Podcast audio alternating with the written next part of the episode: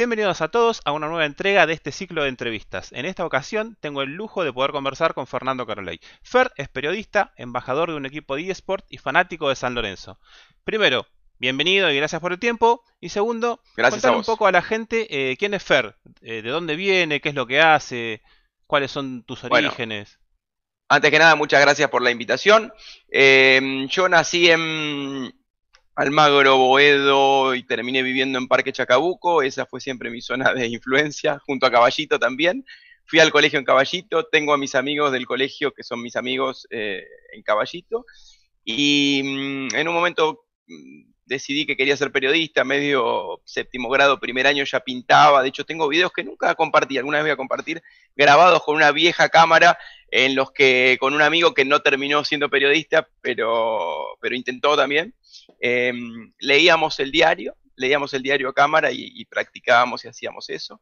Siempre me interesó lo de contar algo, ¿no? Después fue cambiando ese rol mío de periodista. De hecho, ahora casi que ni me considero periodista, me considero entretenedor, presentador, otra cosa si quieres. Y fue, avanzando mi camino y terminé haciendo esto que hago ahora, que básicamente es trabajar en televisión, eh, tratando de llevar los contenidos de tecnología, redes, videojuegos, esports también, sobre todo que crecieron mucho en el último tiempo, y también participando en mis redes sociales, generando contenido, sobre todo en pandemia, en donde creció mucho el contenido que comparto. Estás relacionado al periodismo y al mundo de la tecnología hace como 20 años. Eh, ¿Cómo viviste esta evolución? Totalmente, para mí hay un antes y un después, obviamente no soy ningún descubridor con el nacimiento de Internet y después también para mí hay un antes y un después con el tema de las redes sociales. Cambió completamente la forma en la que se comunica todo a partir de las redes sociales porque nosotros que antes necesitábamos de un medio, seguimos necesitando de medios tradicionales o de medios, pero vimos que había otro lugar, eh, otro huequito en el cual podíamos también participar y, comunicar. Creo que esto sirvió para todo el periodismo en general, pero para los que hicimos contenido habitualmente de tecnología, nos dio un lugar en el cual teníamos una pequeña ventajita. Yo siempre digo, yo fui haciendo una evolución, de hecho al principio hacía periodismo deportivo, siempre me gustó la tecnología, hacía periodismo deportivo en medios donde me dieron trabajo, por suerte, por ejemplo en América donde trabajo ahora, al principio hacía periodismo deportivo, y hacía periodismo de tecnología en medios propios, si se quiere, tenía una web eh, que se llamaba Lo que va, que sigue existiendo la web, pero que yo era dueño junto a otros amigos, y donde yo me encargaba de la parte de tecnología. Lo que va era un sitio que tenía tendencias, tecnología y algunas otras cosas, noche, y, yo me ocupaba de la parte de tecnología, que siempre me gustó. La evolución que, fui viendo es que cambió el espectador también, Gaby.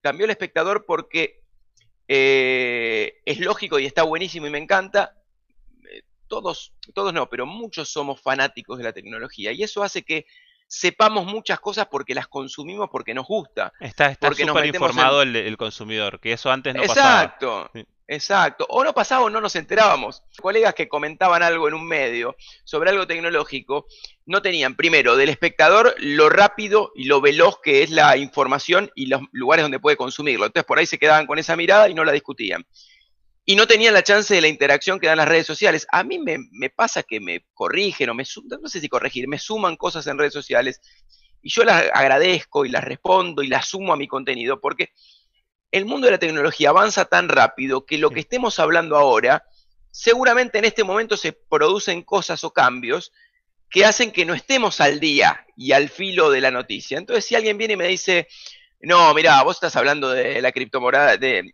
criptomonedas como Bitcoin y, Ethereum y en realidad la que va es Polkadot, porque eh, está basada o, sirve para un proyecto que es mucho más interesante. Y bueno, puede ser. Todo avanza rápido. Entonces yo lo que siempre digo es que yo lo que hago es absorber la mayor cantidad de información posible sobre los temas que me interesan, que suelen ser todos los temas tecnológicos, de todas las fuentes posibles. Por ejemplo, yo suelo jugar mucho en Play y en PC también, no tanto en Xbox. Cuando fui a buscar contenido de Xbox, que tengo Xbox, eh, hace mucho tiempo la tengo, pero eh, por ahí no soy tan de consumir contenido en Xbox. Fui a ver a cuentas como la tuya, por ejemplo. Entonces me enteré de cuáles eran los mejores juegos hasta ahora. Una vez que tuve ese mapa, o que habían sido los mejores juegos hasta ahora de, de Microsoft por los exclusivos, fui a consumirlos. Entonces creo que hay una retroalimentación y que el periodismo cambió para mí para bien. ¿eh? Hay algunos que no les gusta, hay algunos que sienten que les tocan su quintita o, que les molestan o que le tocan el ego si lo corrigen. A mí no me molesta, a mí no me molesta. Yo trato de no decir pavadas, que me parece que es fundamental. Uno no es un técnico de las cuestiones, yo soy un comunicador. Yo lo que hago es absorber el contenido y tratar de masticarlo y hacerlo comestible para diferentes audiencias. Por ejemplo, la audiencia del canal, por la edad de los públicos, suele ser más adulta. Entonces yo a veces me encuentro comunicando cosas que para otros pueden ser básicas u obvias, trato de comunicarlas, hacerlas amenas o amigables para un público tal vez un poco más grande. ¿Cómo fue hacer tecnología en un 2020 sin grandes conferencias internacionales? Estábamos acostumbrados, bueno, a que periodistas como vos viajen a una CES o una E3 o, algún otro tipo de conferencias. ¿Cómo fue hacer el, el 2020 sin esa, esas reuniones? Para mí es completamente diferente. Estar en un evento presencial con el virtual no tiene comparación. La realidad no llegó a tener que hacerlo de manera virtual. No tiene comparación no solo por el viaje, porque eh, el viaje es lo que acompaña a la presentación del producto, sino porque en los eventos, más allá de estar nosotros viendo lo mismo que por ahí se ve en web o que vi yo este año, por ejemplo, en los eventos virtuales, la clave está en el poder tocar el producto un segundo después de que termine la conferencia. Las conferencias suelen tener a un presentador, todos tratan de seguir el modelo mm, Steve Jobs, ¿no? De, un presentador o, varios presentadores, pero con todo sincronizado, con las presentaciones o los slides que aparecen en el momento justo, y te enteras de todas características que muchas veces nosotros, como somos fanáticos, las vimos eh, eh, en webs antes, ¿no? Claro, sí, ya va con la lista. en las conferencias de juego muchas veces nos desilusionamos, porque pensamos que va a haber más lanzamientos de los que hay, ¿no? Eh, pero bueno, eh, suele, ocurrir que uno va a preparar una conferencia y esa parte de la conferencia, si se quiere, es una, eh, una confirmación de lo que veníamos viendo. Lo que está bueno es el minuto después. Apenas termina la conferencia, sale el presentador, se corre una tela y vas adentro a probar. A probar celular, a probar cámaras, a probar lo que sea. Y en ferias ni te digo, porque en ferias vos, de hecho en ferias, muchas veces alguien acá, leyendo sitios internacionales, seguramente vea más cosas de las que veo yo en una feria. Es imposible. Yo eh, muchas veces con, colegas amigos calculamos cuánta gente, te doy un equipo, cuánta gente necesitas para cubrir una CES. Y yo veo que CINET lleva 60 personas y veo que Gizmodo lleva 40 y, y se quedan cortos, no llegan a cubrir. Se dividen las áreas, se dividen las temáticas, uno va a video, otro va a audio, otro va a telefonía, otro va a robots, otro va a inteligencia artificial, se dividen y sin embargo no llegan a cubrir todo, porque son ciudades. De hecho, la, feria de tecnologías que se hace cada año en Las Vegas, cada vez es más grande. Empezó en el centro de convenciones. Los que no tenían, las marcas que por ahí no tenían eh, la plata para entrar con un stand en el centro de convenciones, que tiene tres lugares, eh, el Hall Norte, Hall Sur y Hall Central, empezaron a ir a otro lugar en el centro que era un hotel y de ese hotel fueron alquilando habitaciones. Y alquilaron habitaciones y las acondicionaron. Y se fueron a otro hotel. Eh, eh, es, casi, es casi imposible. Y 2020 fue distinto por eso, por no tener la posibilidad de tener el producto en la mano, de probarlo y de, llevarte esa primera impresión que muchas veces es la que cuenta. ¿Te parece que este formato va a volver eh, después de la pandemia? ¿O que llegó para quedarse? ¿O que aceleró ciertos procesos que se iban a dar de, de manera natural? Hay una parte de, hay una parte de branding de posicionamiento de marca, de relaciones públicas, que no te la puede dar el evento virtual. Yo lo que creo que se dieron cuenta es que con los eventos virtuales pueden complementar a los presenciales. Entonces, de manera presencial irán muchos, muchos eh, referentes de la industria. Cuando hablo de referentes hablo de personas que cierran negocios en serio. ¿eh? Que un retailer de Argentina o de cualquier lugar del mundo vaya a una feria de este tipo y tenga contacto con las diferentes marcas, a la marca le significa que van a comprar determinados modelos. Voy allá. Primero que hay toda una parte de relaciones públicas que se tiene con la gente de las marcas. Pero voy con Samsung, con el G, con Huawei, y, veo y me muestran el S21 y el G me muestra el Velvet y Huawei me muestra su último modelo y me muestra que la cámara es mucho, mucho mejor que la otra, o al revés, me muestra que los gama media o baja de celulares pueden tener una gran salida en un mercado argentino en el que tienen mucho éxito los gama media por nuestra economía, puede significar eso una compra importante por parte de ese distribuidor. Entonces, la parte presencial no es lo mismo que un llamado y, che, Rodó, ¿me compras tanto? Hay toda una parte presencial que termina cerrando el negocio. Eso por un lado. Por otro lado, hay toda una industria del evento. Las Vegas, por ejemplo, vive y sabe que cada enero tiene un evento importantísimo, que cada abril tiene el evento para la industria del video profesional. Esa industria del evento hace para mí, para mí, que se sigan moviendo y que sigan existiendo estos eventos. Vamos a tener los que puedan ir, irán al evento presencial, los que no, iremos o lo veremos de manera virtual, se va a ampliar, se va a, ampliar a, más públicos, eh, si se quiere, este tipo de, eventos. Para la prensa, no sé, la prensa tal vez sí baje un poco la, cantidad de, colegas que podemos estar o que vayamos. El hecho de que hayan sido virtuales, por ejemplo, te digo con la última presentación grande, la del S21, como el S21 la presentación fue virtual, antes de que llegue tuvimos la chance de ver los productos acá. Y eso estuvo bueno también. Nos sirvió profesionalmente poder grabarlos, poder tenerlos y que el día que fuera el lanzamiento poder lanzarlos en nuestras redes o en nuestros programas.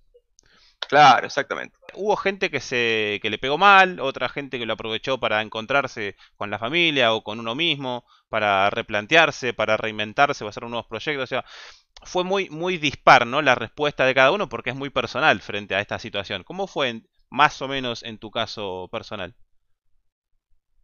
Yo creo que el 2020 fue una tragedia para todo el mundo. Entonces yo lo analizo bien desde lo macro y digo, nada positivo puede salir de un año en el que estuvimos encerrados, en el que tuvimos un virus, en el que tuvimos eh, eh, miedo, miedo de que nuestros familiares, sobre todo los más grandes, pudieran sufrirlo. Eh, los chicos. Yo tengo a mi hijo que volvió esta semana al colegio, ¿sí? Y mm, yo veo en él que es rara la situación. Es raro desde, desde, el momento en el que tiene que volver a ver a sus amigos a los que no vio hace un año, que se veían por pantalla, que ahora la mitad está en pantalla y la otra mitad está ahí. No hay nada positivo que pueda sacar de un 2020 a nivel general. Ahora, si me voy a lo particular, a mí personalmente mal no me fue, pero como yo vivo y convivo con gente alrededor, no puedo pensarlo solo desde mi lado. Profesionalmente yo por ahí no me reinventé. Tuve, al estar en mi casa también, igual trabajando, pero desde mi casa, tuve tiempo de ver otras cosas, quise hacer otras cosas, hice crecer mis redes. Desde ese lado fue positivo, pero como te digo, la palabra positivo con 2020 me cuesta mucho vincularla. Pero bueno, creo que desde ese lado hubo que reinventarse y hubo que, mm, que tratar de hacer algo diferente. ¿Cómo te adaptaste a, crear contenido para las nuevas plataformas? ¿Te resultó natural? ¿Te costó al principio? No, no, me resultó natural. Yo creo que siempre igual lo hacía. Muchas veces lo hacía para marcas también, que es, otra salida laboral que, podemos llegar a tener. Y hacerlo para mí lo tomé como, como sumar algo a ese momento. No te digo que a nadie le vaya a cambiar la vida que un boludo como yo haga un tutorial de cómo eh, mejorar algo en WhatsApp o en Instagram o en lo que sea. Pero la verdad que sentí como una contribución que podía dar en ese momento a todos los que estaban en su casa, que había mucho más consumo de redes, que había mucho más consumo de plataformas, eh, y dije, bueno, es mi granito de arena, lo que puedo sumar. Hago estos videos, la verdad recibí mucho afecto de gente que se sumó, no solo en números, ¿eh? yo no digo en números, el crecimiento de números fue exponencial y estuvo buenísimo porque en cierta manera también es otra salida laboral, ¿no? Tener unas buenas redes. Sino en el afecto y en el devolverme. Yo respondo muchos los mensajes directos, trato. Ahora cuando lo ven, alguno me va a decir, no me respondiste que te pregunté qué celular me compraba. Bueno, trato de responder todos los mensajes directos que puedo. Trato de responder todos los eh, mensajes directos. Trato de responder también las preguntas en público, o sea, en, en comentarios de los posteos. ¿Por qué? Porque siento que si alguien tiene esa duda, lo puede ver ahí, le puede servir también. En cambio, el mensaje directo queda en el uno a uno. No, no, lo sentí natural, el, hacer videos para redes, porque así antes. Lo que pasa es que no, no con tanta asiduidad. Lo busqué también como una salida comercial. No lo busqué mejor, me encontré con una salida comercial más fuerte de la que tenía. ¿sí? De hecho, debo ser uno de los pocos que cuando hace una acción comercial aclara y pone contribución pagada por. No todos lo hacen. Pero bueno, lo hago también para que el que ve mi contenido sepa que todo el resto del contenido es eh, contenido y lo que es contribución paga es alguna marca que me apoya comercialmente. Y he rechazado acciones comerciales de compañías que no me interesaban y no las veía bien y necesitaba por ahí la plata, pero después perdés, el, se nota, se nota todo.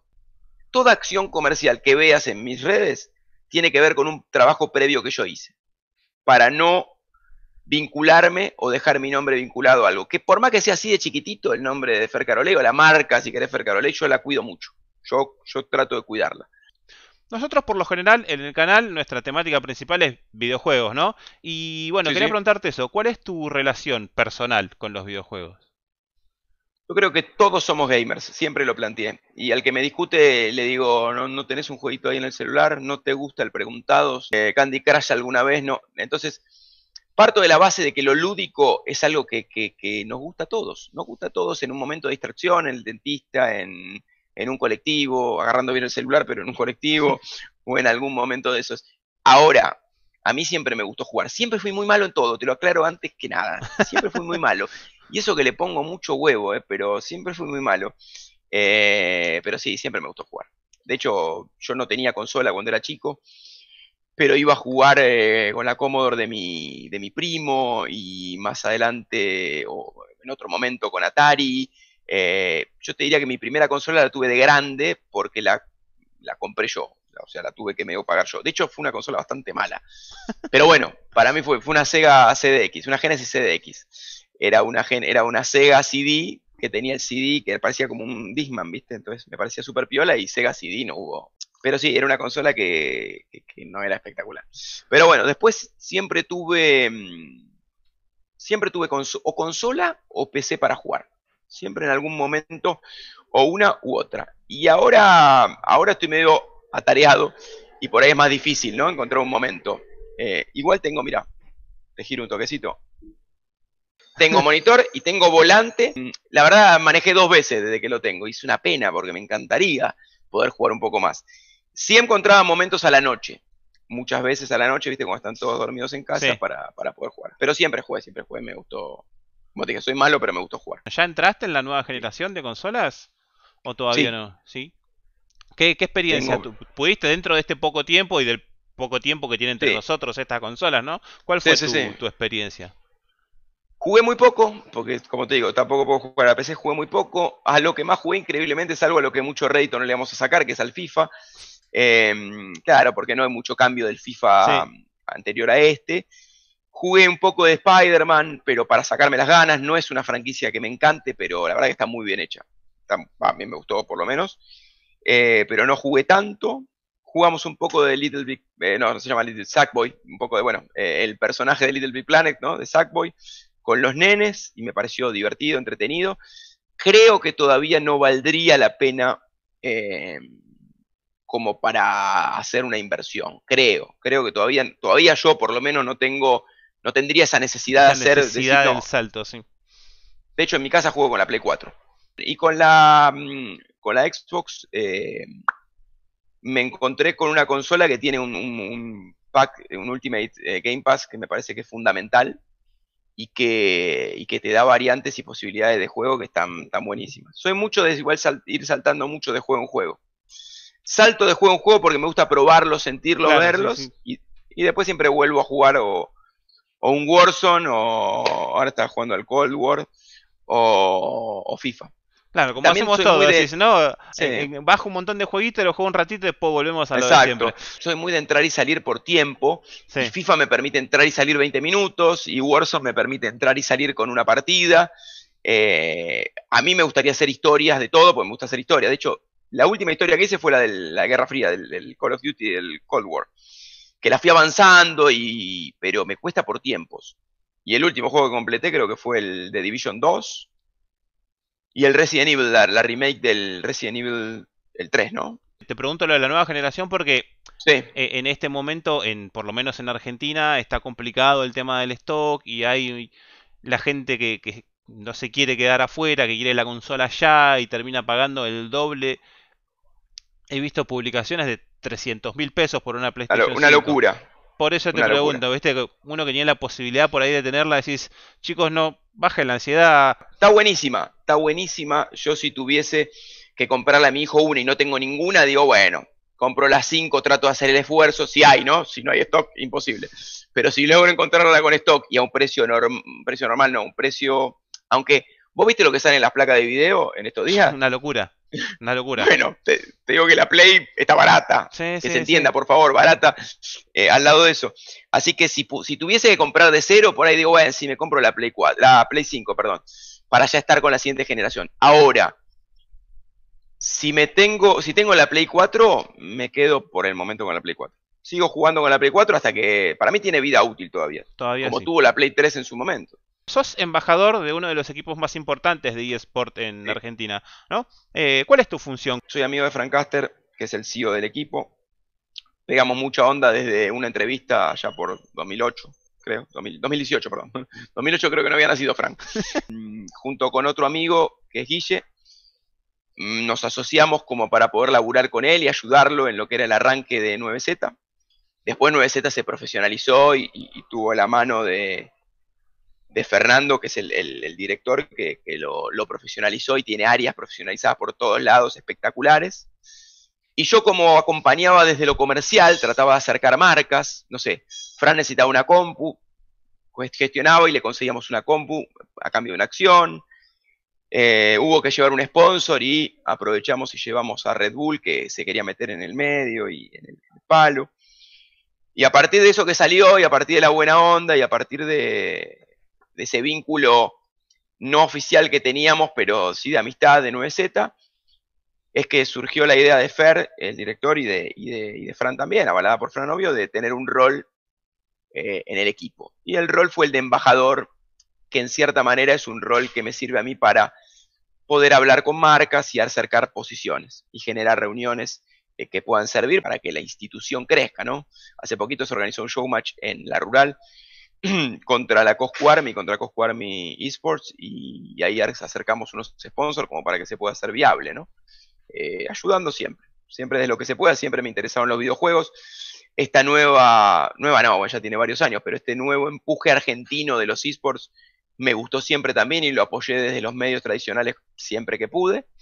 Así que me parecía que estaba bueno apoyarlo de esta manera. O sea, estamos siempre el lado positivo, pero también como miembros de la comunidad vemos que hay un montón de aspectos negativos. Eh, ¿Cuáles crees vos que son los principales sobre los que se tiene que trabajar en la escena? De los eSports La- y los videojuegos. Sí. Los esports están muy vinculados a lo que es el streaming, las transmisiones de esos esports. No hay deportes electrónicos sin espectadores detrás de una pantalla mirándolo, ¿no? Eh, entonces, creo que como espectadores y como líderes de comunidad, los que lo son, tendrían que tratar de controlar. A ver, no. Yo creo que lo peorcito que tiene la comunidad, si se quiere, es la toxicidad de algunos en el chat, en los chats de las partidas, eh, atacando al que perdió o generando ciertas rivalidades que van más allá de lo deportivo. Eso creo que es lo peorcito. Después el resto es todo para crecer y, positivo. Eh, son muchos pibes eh, cumpliendo su sueño de poder vivir de lo que les gusta, que es jugar. Yo lo vinculo también mucho con los deportes tradicionales, porque si bien acá se necesita otra inversión, porque para jugar muchas veces necesitas de una máquina que sale bastante, te- le permite a, a muchos pibes cumplir su sueño de pibe de poder jugar y dedicarse a eso, ¿no? Acá le voy a robar una frase a Frank Caster que me gustó una vez en una entrevista que le hice, que es que a él le gustan mucho los deportes de videojuegos, los mobile, tipo Free Fire, Sí, porque los ve como el fútbol en cierta manera, los ve igualadores de, de clase, porque con un celular cualquiera Claro. puede salir a jugar. Los deportes electrónicos mobile son los más inclusivos porque le permiten a, cualquiera con un celular eh, poder avanzar, ¿no? Por supuesto que hay mejores y peores celulares, pero dentro de todo podés jugar con un celular de un precio dentro de todo módico, ¿sí? o, o con un esfuerzo menor que el de tener que comprar una PC. Yo creo que lo que la toxicidad es lo que veo como negativo. Toxicidad de algunos que muchas veces interactúan en los chats y no ayudan al fin común que es tratar de que no se demonicen los videojuegos. Al principio estuvimos hablando de que estás hace más de 20 años metidos en el medio. Me imagino que te habrás cruzado con innumerable cantidad de personajes y de, esos personajes que te cruzaste debes tener miles de historias. Eh, ¿Tenés alguna anécdota, algún algo gracioso que te haya pasado con algún personaje reconocido que puedas contar? Las que se pueden. Sabemos que hay algunas que seguro no se pueden contar, pero bueno, de las que se puedan contar. Yo trabajaba en América, trabajo de hecho todavía en América. Ricardo Ford estaba en América y Ricardo Ford había manifestado que me quería tener en su programa, que no sé, que quería que participe, que sea el locutor, yo no soy locutor, pero quería que sea el locutor del programa y todo. Y hay una fiesta, un día del periodista, un 7 de junio, que hace el canal, y ahí lo cruzo por primera vez, y muy respetuoso Ricardo vino y me dijo, te quiero en el programa, no sé, hicimos como un show firmando un contrato y todo. Y yo le digo, yo no soy locutor, pero vení, vení, haces de locutor. Y digo, no, los locutores tienen, eh, estudiaron para eso y encima tienen una licencia, yo no puedo ser locutor de tu programa. No, bueno, te quiero de cualquier manera, no sé qué, eh, todo así. Y quedó, quedó divertido, gracioso, qué sé yo. Firmamos medio un contrato ahí.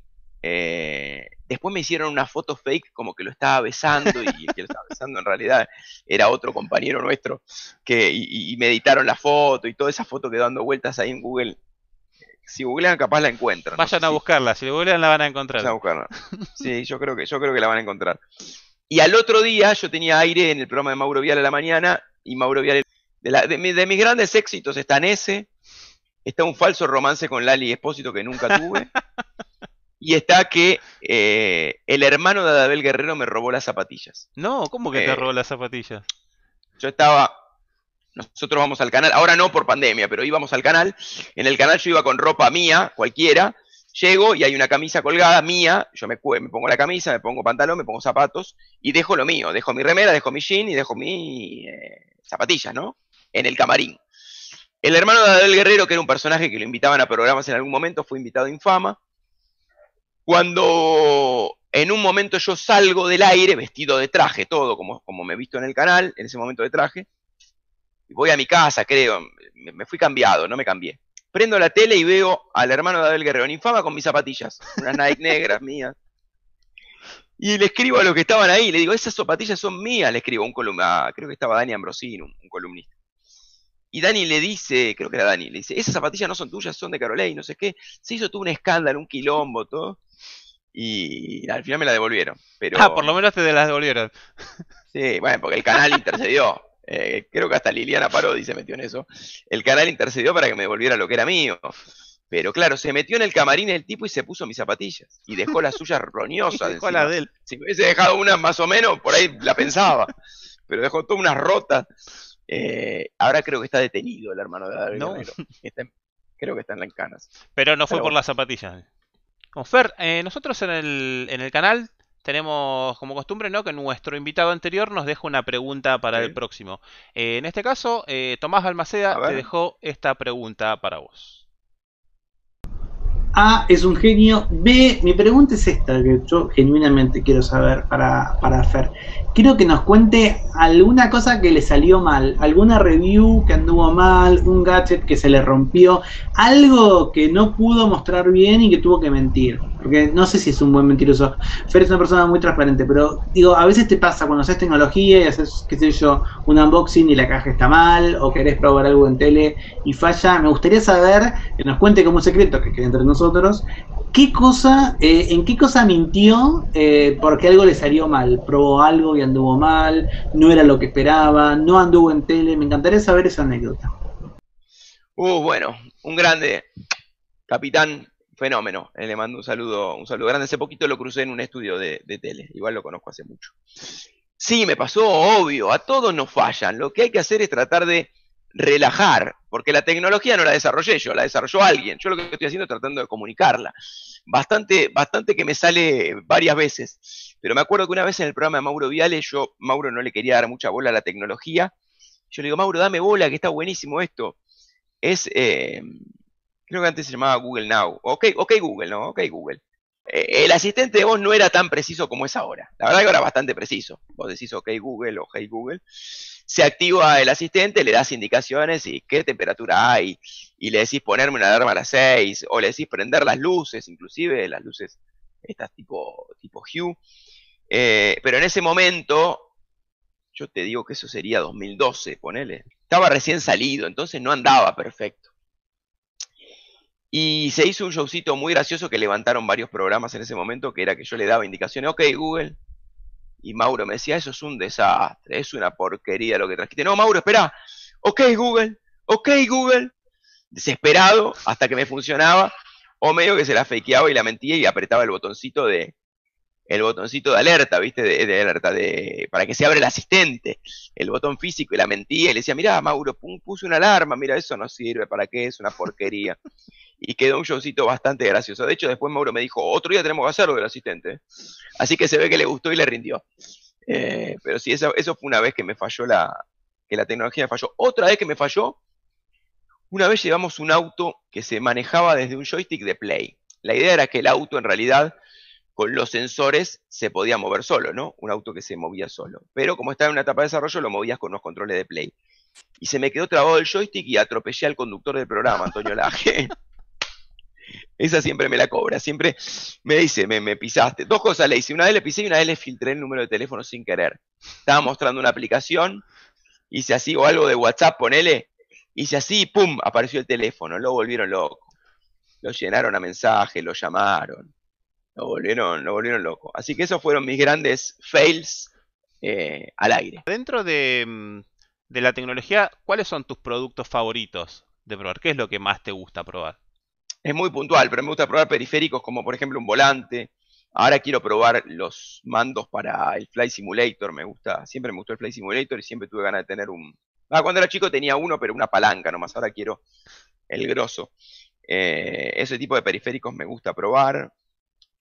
Me gusta probar monitores, sobre todo los monitores eh, gamers, de 144, de 240. Probé uno de 360 en, en, en Las Vegas y me di cuenta cuánto ayuda. Eh, cuántas kills más hice con ese monitor. Por el monitor, eh, gracias al monitor. Claro, en comparación al que tengo. Yo juego en 60, bueno, ahora juego en 144, pero si no juego en 60 Hz era, es otra cosa. En 144 ya mejora mucho, en 240 un montón y en 360 también. Bueno, ese tipo de monitores me gusta probar. Celulares no me gusta probar tanto a veces porque me da vagancia eh, pasar todas mis cuentas al celular. y si vos querés realmente probar un celular, tenés que pasar todo. Eh, a veces, viste, tengo tres modelos para probar y agarro uno. Los otros dos, los otros dos, no, no te digo que no los pruebo, pero no es lo mismo. Para mí mínimo para probar un celular y dar una buena validación, en realidad un mes necesitas mínimo para probar y usarlo fuerte.